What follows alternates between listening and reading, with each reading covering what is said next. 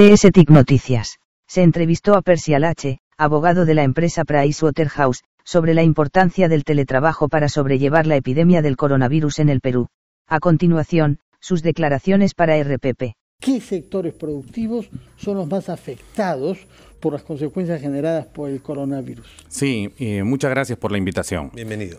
Eh, a ver, eh, esta situación afecta a todo el país, ciertamente, ¿no? Eh, hay empresas de servicio que son las que tienen mayor acceso al público, las que se ven mayormente afectadas, ¿no?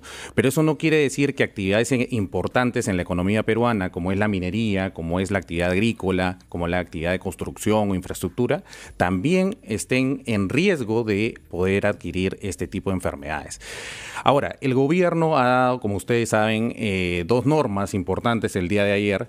Una ha sido el, decreto supremo 008, ¿no? que declara el estado de emergencia nacional ¿no? por un, periodo de 90 días y donde da algunos detalles respecto de las personas que ingresan al país. ¿no? Hay una declaración jurada que debe presentar el viajero, eh, se ha dispuesto el aislamiento domiciliario de personas que vienen de España, Italia, Francia y China.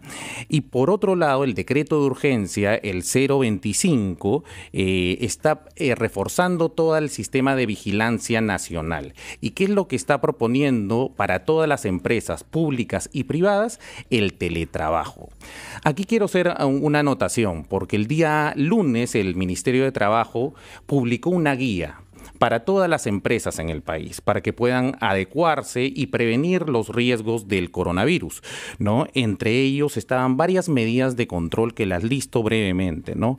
Primero, comunicar a todo el personal sobre cuáles son los cuidados que deben de tener en esta enfermedad, quiénes son los puntos de contacto en la empresa, por ejemplo, el área de recursos humanos, el área de seguridad ocupacional para poder, digamos, coordinar las visitas médicas o quizás el aislamiento, tener, eh, digamos, que las empresas puedan entregar equipos de protección personal o implementos higiénicos también para que puedan atender esta enfermedad. Y, eh, y estableció algunas cosas, unas medidas laborales que me gustaría comentarlas también brevemente. Por supuesto, doctora Lache, vamos a hacer una pausa muy breve, revisamos nuestros titulares y luego nos explica ampliamente qué contempla, hay una guía, me parece, desde el Ministerio de Trabajo y que contemplan esta medida de emergencia de cara a la actividad laboral en nuestro país. Ya volvemos. Señor Persia Lache, director en el Perú de la empresa de servicios profesionales y de consultoría a las empresas Price Waterhouse Cooper. Nos había dicho que hay algunos sectores productivos particularmente afectados, servicios como los comercios, supermercados, bancos y también sectores como minería y construcción. ¿Qué es lo que se puede prever para estos sectores este, esta crisis durase mm. por lo menos algunas semanas? Sí, el Ministerio ya estableció algunas medidas en esta guía que les comento, eh, pero hay algunas adicionales que las la resumo brevemente. A ver. Eh, la primera es aquellas personas que tienen sospecha de tener esta enfermedad han tenido contacto con personas que lo hayan tenido o hayan venido de viaje ¿no? de, los, de las zonas de riesgo. Esta guía sugiere que se va a otorgar una licencia, ¿no? Que puede ser compensada, que quiere decir que esas horas mientras dure eh, la atención médica y se descarte la enfermedad, luego el trabajador va a compensar esas horas, ¿no? La empresa también podría exonerar de esa compensación. Esa es la primera situación. La segunda situación es cuando ya está confirmada la enfermedad. ¿correcto? Y esta se va a tratar así como una licencia por enfermedad previa presentación del descanso médico, entonces durará... Descanso, pero es evidente que más bien tendría que prohibirse de ir a trabajar más bien para que no afecte a los demás compañeros. Correcto. Y si hay otros compañeros enfermos, eh, imaginemos, se presenta en uno de esos escenarios una persona que ha dado positivo para el coronavirus, en algún momento va a ocurrir, eh, ¿Qué hacer con los demás este, trabajadores? Sí, mira, eh, lo, que prevé el, ministerio, que ya lo ha sugerido y va en la onda de prevención de, riesgos, es el retiro temporal del trabajador o de los trabajadores que pudieran estar en riesgo. Claro, si sus compañeros han estado, digamos, expuestos, este, evidentemente podrían ser portadores. Naturalmente, ¿no? Lo que le llaman la cuarentena, ¿no? Eh, otras medidas que también eh, se están, eh, están circulando es que podría darse el teletrabajo. ¿No? El teletrabajo. Ahora, es una regulación que ha tenido muchas críticas porque es muy rígida en el Perú y pocas empresas, si tenemos la data del ministerio, solo 1.734 personas laboran por teletrabajo, ¿no? Entonces, y para las empresas, la sensación es que no la pueden practicar de una manera libre o, mejor dicho, que... Pero en esta circunstancia excepcional tendrían que haber también este, figuras excepcionales en la norma laboral. Sí. Eh, por ejemplo, eso de... Y luego compensar Dios, o sea, está en riesgo la salud de las personas. Ciertamente. obligarlas a compensar cuando han tomado más bien un recaudo para proteger a los demás. Pero en fin, eh, en Estados Unidos, por ejemplo, se acaba de lograr el gobierno del presidente Donald Trump, luego de reunirse con los representantes de las aseguradoras, que todos los seguros privados de salud cubran pruebas y tratamiento. ¿Esto también debería ocurrir en nuestro país? Sí, porque el sistema eh, nacional de salud eh, ha, colapsado, ¿no? Y es más, los reactivos solo los tiene el MINSA, ¿no? Y si alguien quiere acudir a un centro privado, no puede, ¿no? Entonces, porque final... no está cubierto, hay un tema de esos, ¿no? Sí, por un tema básicamente de certificación, pues, y de manejo de estos reactivos, ¿no? Que los básicamente los tiene la entidad pública, pero eso es para la detección. Y digamos, la recomendación es que no salgan de casa si lo tienen. Así es. Y hay un porcentaje este, mínimo, alrededor entre el 8 y el 10% va a desarrollar la enfermedad con alguna molestia. Eh, eh, ellos deberían este, tener esa protección del seguro. Sí, sin duda, ¿no? Y hay dos, dos formas de hacerlo, ¿no? A través de los seguros privados, ¿no? Que van a seguir esta etapa post tratamiento, y también una vigilancia que laboralmente las empresas deben cumplir, que es seguridad y salud en el trabajo, ¿no? que tienen que monitorear cómo va de alguna manera evolucionando la enfermedad hasta que finalmente salga de esto. Hay un sector particularmente perjudicado que es el turístico. Empresas, agencias de viajes, hoteles.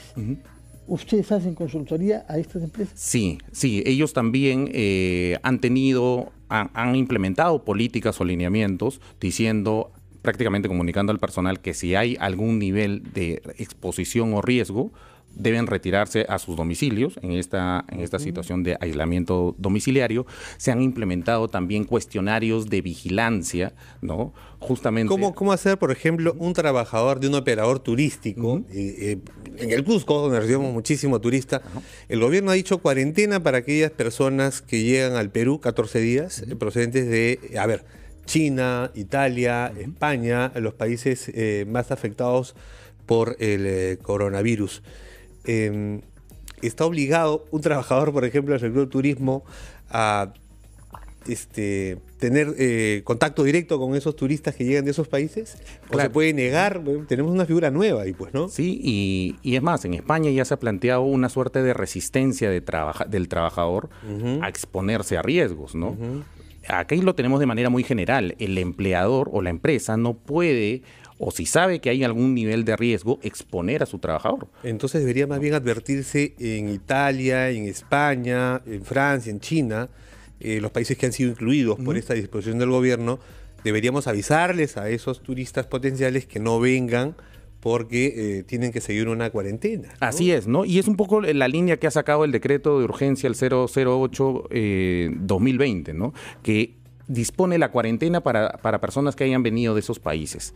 Ahora, se ha hablado también de que podrían darse vacaciones a los trabajadores, ¿no? Eh, vacaciones tanto las que ya tiene ganadas como solicitar el adelanto de vacaciones. Esto con pinzas. ¿Por qué? Porque ha traído resistencia de muchos trabajadores, ¿no? Porque dicen, oye, este es un caso de una enfermedad y prácticamente yo estaría quemando, entre comillas, mis vacaciones. Claro, Leo, me quedo sin vacaciones. Voy a estar, no, no, voy a estar de vacaciones, voy a estar aislado en mi casa. Exacto, ¿no? El tema de las vacaciones, ¿cuándo sale?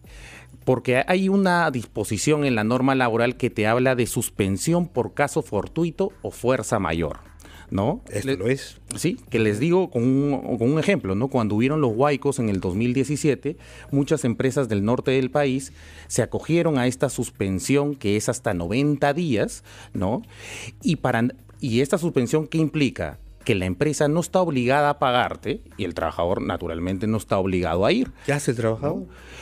¿Qué hace el trabajador? Ante esos casos, la empresa, para que la medida no sea tan gravosa, ahí sí están permitidas dar las vacaciones o ganadas o adelantadas. Pero en ese caso, el tema es que el decreto supremo que de repente estaría saliendo mañana del Ministerio de Trabajo estaría contemplando que como, como una de las medidas alternativas dar vacaciones de manera directa.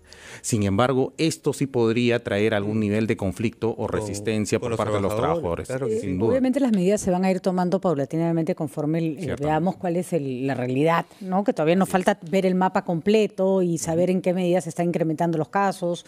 Em, creen que la están tienen algún tipo de coordinación el sector privado con el con, el Ministerio de Trabajo, es decir, le están alcanzando algunas ideas, propuestas, porque además no todos los sectores son iguales. Hay unos en que se puede hacer trabajo desde casa otros no. una fábrica, no, no no sé, una fábrica textil, no pueden estar todos los empleados en su casa vía internet, no se puede hacer nada, ¿no? Así es. Muy, muy interesante tu pregunta, Patricia, porque efectivamente hay una presencia del sector eh, privado eh, vinculándose con, el Ministerio de Trabajo. Puntualmente por eh, la propuesta del teletrabajo. ¿No? Eh, el teletrabajo, ya les he comentado, es rígido, necesitas acuerdo expreso con el trabajador, necesitas que te brinde todo el, el, soporte tecnológico e informático y tienes que controlar las horas de trabajo. Entonces, las empresas, para llegar a ese, a ese tipo de decisión, dicen, oye, y aparte tienen que vigilar la seguridad y salud del ambiente, o sea, del ambiente donde están. Entonces, eso no es viable.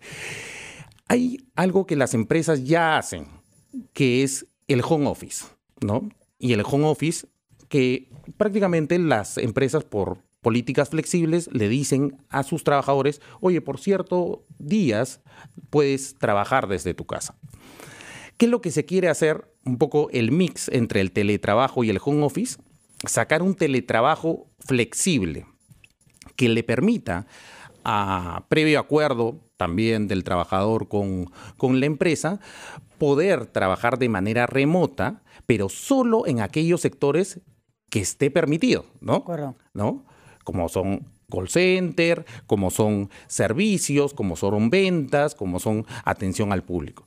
Pero lastimosamente, sectores de operaciones, por ejemplo, donde ellos tienen que estar en el campamento, en la fábrica, ellos no van a poder migrar a esa figura de teletrabajo. ¿No? Entonces, ahí el gobierno lo que está diciendo es que si hay personas que pudieran estar contagiadas, se aplica la licencia y si hay que reemplazar personal, se puede eh, activar una figura laboral que se llama intermediación laboral por suplencia. ¿Qué quiere decir? Yo contrato a una empresa para que me destaque personal por el periodo que dure la emergencia.